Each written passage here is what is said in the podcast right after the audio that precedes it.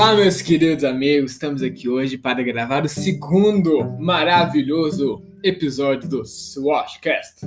Eu aqui, Victor Alves, aqui presente, que vos fala, e comigo também temos o João. Fala aí, mano. Salve, rapaziada, estamos de volta. Demoramos um pouquinho para fazer esse podcast, mas já estamos de volta e pretendemos fazer mais, então fique ligado.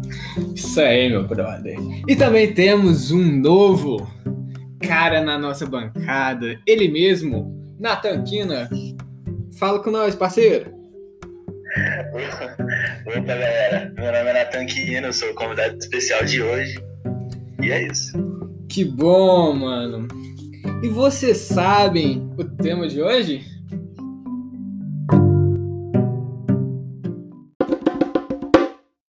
Filmes! Filmes clássicos que todo mundo deveria ver, se não viu. E vamos começar.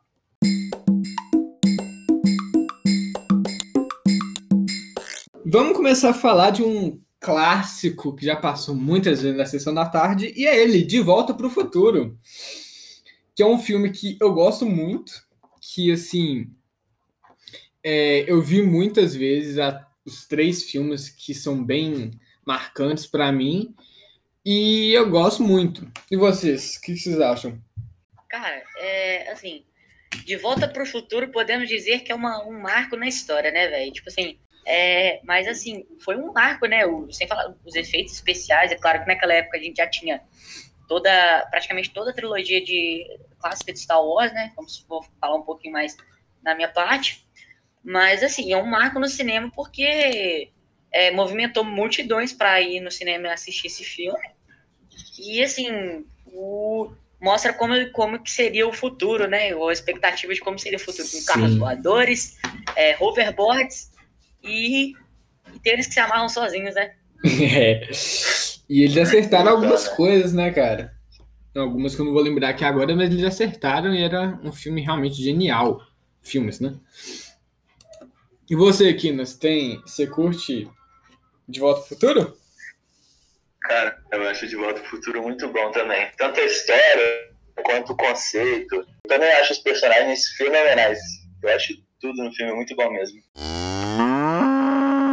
E passando para o item 2 da nossa lista, temos ele, o cara, ele mesmo, Rock. Rock, que é um filme que, que é uma, uma coleção de filmes que eu gosto bastante também. Sylvester Stallone é o cara. E vocês gostam do, do Rock? Ou nunca viram? Eu adoro. Rock, para mim, é a minha franquia favorita de toda a história do cinema.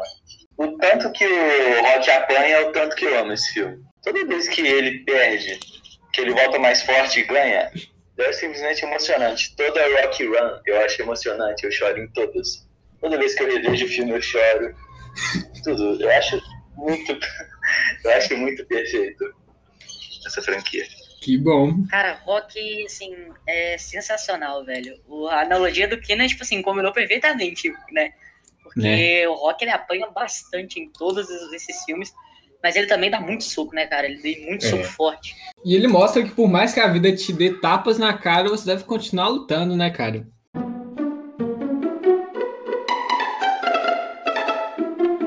Passando para o item número 3 da nossa lista, temos ele também interpretado pelo Sylvester Stallone, o cara que ele mesmo, Rambo, Rambo, que são filmes sensacionais. É, nos surpreende o que um cara pode fazer com uma faca. E o que, que, vocês acham do Rambo? Cara, o Rambo eu acho muito doido. É, cara, para mim o Rambo ele é um marco na história, né? Porque mostra ali também como os Estados Unidos criavam os seus soldados para, especialmente para a guerra. Até o próprio do nome do filme fala, é Rambo programado para matar.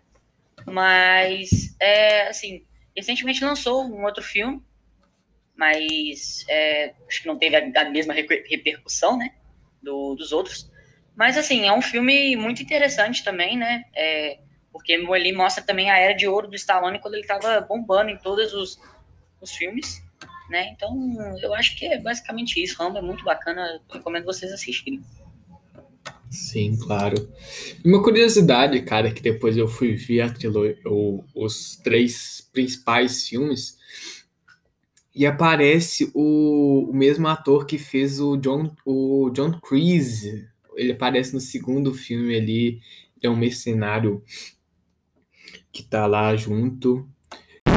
Vamos passar para o quarto filme que iremos falar, que é um clássico também, que gerou muitas cenas que foram regravadas, que é claro o ET passando pela Lua na bicicleta, que é um filme que popularizou o ET Gente Fina,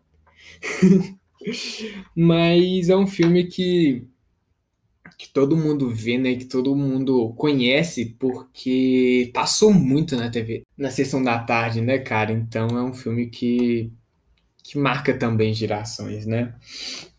Eu nunca cheguei a ver o ET nem o Rambo, mesmo sabendo que são muito famosos. Eu já vi diversas cenas do ET em todos os tipos de cultura pop e tudo. A cena do dedinho, a cena da bicicleta. Mesmo não vendo, eu sei muita coisa sobre o filme. Uhum. Que bom, né, Karen? Eu também tenho a mesma experiência do Kina, né? É, eu já vi o Rambo, já, mas o ET, assim, eu nunca realmente peguei de fato para assistir, tipo, ficar parado lá na frente da TV e assistir, sabe? Igual como alguns outros filmes que a gente falou nessa lista. Mas, é, assim, o, também um outro, um outro, outro passo muito grande, né, no cinema, porque é, representa como o, a gente via os alienígenas, né? É, a gente acha como é que é, né? Porque hoje tem milhares de representações como a gente acha que são os alienígenas. Mas, assim, foi, é muito tocante também o filme, porque é, o menino acolhe um que é praticamente rejeitado, né? Por ele ser diferente, é, ser de outro planeta, né? Mas é Sim. é muito emocionante e, sem dúvida, aquela cena da, da, da, bicicleta passando na lua talvez seja uma das mais marcantes, se não a mais marcante do cinema de ficção científica. Então, bora, gente. Agora chegamos na minha parte, né? Até que enfim. Mas uhum. agora vamos falar de daquele que não pode faltar em nenhuma lista de clássicos, que é Star Wars Episódio 5. Cara, é claro que teve também, tem o episódio, o episódio 4 e o episódio 6, mas a gente tá abordando ali aquela década de 80, 85 até ali, mas enfim. É, cara, esse filme é, é para mim é o melhor filme de toda a saga, assim, sabe? De toda, desde a primeira trilogia, a prequel a, a, e a terceira trilogia, né, a sequel. É, mas assim, porque o enredo que tem ali, né? Porque é uma é um é mais trabalhado, né? É, ali em 77 o George Lucas tinha uma ideia, mas eu, por exemplo, alguns atores não conseguiram representar tão bem essa ideia. É claro que o filme é sensacional, para a época é tipo assim, é outro nível, é como se a gente tivesse tipo um 3D sem óculos hoje, entendeu? É praticamente desse jeito que o pessoal sentiu quando quando lançou esse filme. Mas, tipo, por exemplo, as lutas de sabre de luz ainda não são aquela toda arte que a gente tem, é, inspirada em alguns espadachins. Mas se você for ver no, no episódio 5, a gente já tem mais, entendeu? Com aquela luta do Luke e do Darth Vader. E a famosa frase, eu sou seu pai. Cara, é sem dúvida um dos melhores filmes de ficção científica da história. Dificilmente vai ser batido. O que vocês acham, pessoal? Cara, Star Wars é outra franquia que assim tá no meu coração. Eu tenho bonecos, eu tenho posters, eu tenho um sabre de luz. E, cara, é realmente um filme que, que marcou e que é um dos melhores da franquia, isso é certo, né? Que é como você falou. Sim, claro.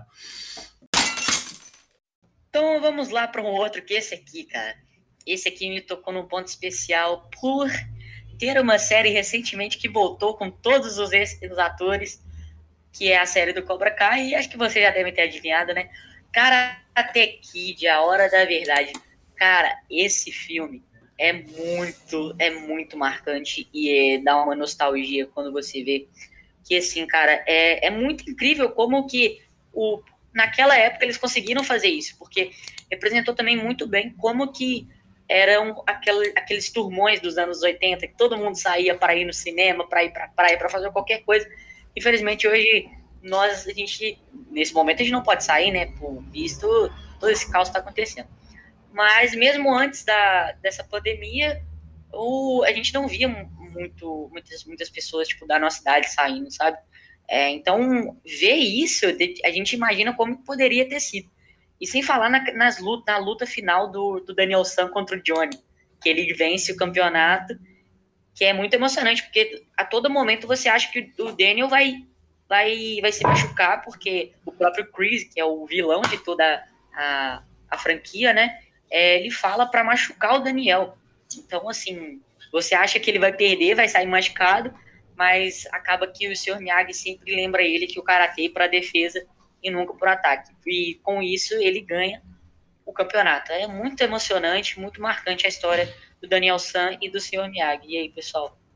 Cara, assim, como você mesmo disse, são, são filmes muito bons mesmo que é, eu gosto muito. Aquela musiquinha calma, aqueles pôr do sol assim, os dois é, lutando karatê, o Sr. Miyagi, aquela, aquele ar de superior de sabedoria dele era muito bom. Ar oriental, né, cara? Aquela musiquinha com a de... é, você se sente tipo assim, literalmente no Japão, aprendendo com aprendendo karatê com o próprio Miyagi.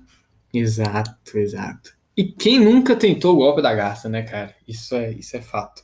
Não, isso é fato. então, né? todo dia treinando para dar o golpe, o golpe da garça nos bullies da escola. é, é,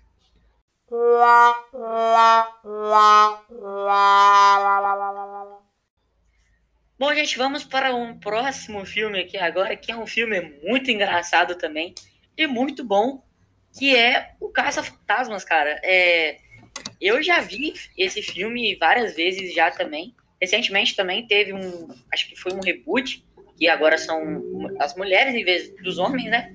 Mas do mesmo jeito continua, cara. Os, os, os, os mesmos fantasmas que apareceram no clássico aparecem no, no, nesse reboot. Mas assim, cara, eu, eu acho muito bom esse filme porque é, ele apresenta de uma forma meio, digamos assim, meio satirizada como os fantasmas seriam, né? Então, Sim. e é muito engraçado as formas de cada um. Por exemplo, aquele, aquele que parece um marinheiro bebê, eu não lembro agora o nome, porque minha memória falhou. Mas é muito engraçado é, os, os, os caça-fantasmas é, sugando eles, né, é, de volta pro, pra, pra, tipo, aquele aspirador que eles têm, eu não sei exatamente é, como sim. é que é. Mas, tipo, é muito bom, é engraçado, é um, é um alívio cômico o filme. E também, é, é, como eu disse, mostra como que os fantasmas seriam de uma forma mais ridicularizada e mais engraçada, digamos assim. Claro. É, quais, opinião de, quais as opiniões de vocês aí, galera? Cara, é um filme também que, que eu gosto muito. Sempre que falo de Caça-Fantasmas, eu lembro daquele Ghostbusters, que é bem que é bem marcante mesmo, que é bem original. E eu gosto muito também, cara. É um alívio cômico muito grande. Eles é, como você falou, eles satirizam muito o, os, os, fantasmas, então dá um filme muito bom mesmo, que, que assim, tá no, tá no coração mesmo, e que é, por mais que teve o reboot é, recente, é, não tem aquela, aquela graça dos antigos, por mais que seja um filme bom, mas não teve aquela graça dos antigos. E, cara.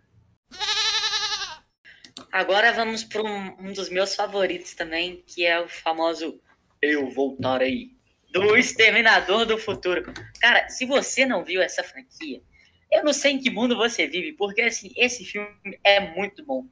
E ele, e ele é bom especialmente porque é, foi feito na década de 80 também, né? Ali e era ficção científica, então estava no auge, né, devido ao Star Wars, Caça Fantasma, todos os filmes que a gente falou aqui também. É, mas assim, o que, o que é mais legal é que eles eles meio que bugam a nossa mente, porque tem viagem no tempo, tipo assim, a cada segundo praticamente, sabe? Então assim, e você fica tentando entender como que tudo isso aconteceu. Tanto que muitas pessoas não entendem a franquia de Exterminador do Futuro por ter esses de, de, de viagem no tempo. Então, é por isso que muitos sites faz, é, explicam o que, que é, o que, que realmente acontece, entendeu? Então, esse para mim é o diferencial do Exterminador do Futuro e por, e por isso que e essa, é, essa característica que faz ele ser tão bom, um dos melhores filmes também de ficção científica clássicos. O que você acha aí, Kina? Cara, eu acho que nesse filme, o meu favorito definitivamente é o Arnold Schwarzenegger. Porque ele nunca foi aquele ator fenomenal, isso é indiscutível. Mas ele combinou perfeitamente para o papel do Exterminador, porque ele sempre foi aquele cara burucutu, fortão, que passa medo. Que se você olhar torto para ele, ele te entorta inteiro. Então ele realmente passa essa vibe de um cara que vai te exterminar ou te proteger. Entende? O carisma do Arnold é muito grande, né, cara? Até hoje, quando Exatamente. ele tá lá com seus oitenta e tantos anos de idade, é, o carisma dele permanece intacto. É, é simplesmente Sim. sensacional como esse cara é, tipo, fez o seu nome e o seu lugar em Hollywood e, e nos filmes de ficção científica. Sim, cara, eu concordo plenamente com os dois. E o que o Nathan falou, cara, é muito verdade, porque ele se encaixou totalmente no papel de um cara, de um robô mesmo, porque ele é um cara que ele, ele não tem muita expressão ali no, nos filmes, e isso é muito bom, porque dá aquela mesma impressão de ser um robô, e como ele é um cara muito brucutu, ele é muito bacana, eu acho que combina super com, com o personagem, com o ator, e isso eu acho realmente genial.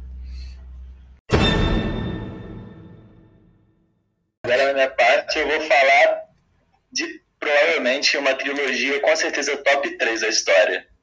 A trilogia do Poderoso Chefão. A trilogia do Poderoso Chefão ela é uma das melhores por causa da sua história e também porque ela consegue retratar precisamente a época dos mafiosos. Você se sente lá, tanto pelas roupas, pela forma que é gravado, pelos carros e tudo mais, tudo mais, pela iluminação. Cara, é, Poderoso Chefão realmente são vários filmes é, muito bons. Eu gosto muito. Aquela musiquinha deles não tem preço. Aquela musiquinha que traz aquela, aquela calma, mas também te deixa meio atento. E realmente é. são filmes muito bons. Assim, é, para mim, cara, o Poderoso Chefão é tipo um dos melhores filmes da história, se não o melhor filme da história, né? Especialmente acho que Exatamente. o primeiro, né? Tanto que o, em estudos já divulgaram, tipo, eles é, já fizeram uma entrevista com mais, acho que de 3 mil diretores, e mais da metade falou que considera o primeiro filme da trilogia como o melhor filme da história, Sim. o melhor filme do cinema. E, cara, isso, tipo assim, pode, é claro que pode ser. Pessoas é, discordem disso, né? Mas é, o filme realmente tem tudo para ser um dos melhores da história, pela, justamente pelo que o Kina falou, a ambientação do filme.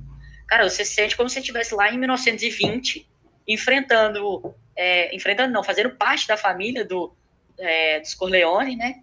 É, os carros, então, nem se fala que, especialmente eu, eu adoro carros clássicos, assim. Então, assim, o que o é, o diretor conseguiu fazer nesses filmes, especialmente no primeiro, é incrível, cara, porque você se sente lá dentro, você é, você tipo pode até se perder no filme achando que você tá lá dentro mesmo por causa da ambientação e da digamos assim exatamente. E o jeito que eles retratam também a história do, do Michael Corleone dele sendo aquele jovem alegre até ele chegar naquele dom impiedoso e sanguinário e faz de tudo para ter a reputação do pai dele, é simplesmente espetacular. As coisas que ele faz, você fica, meu Deus, por que ele fez isso? Até o seu final trágico, né, no fim do terceiro filme.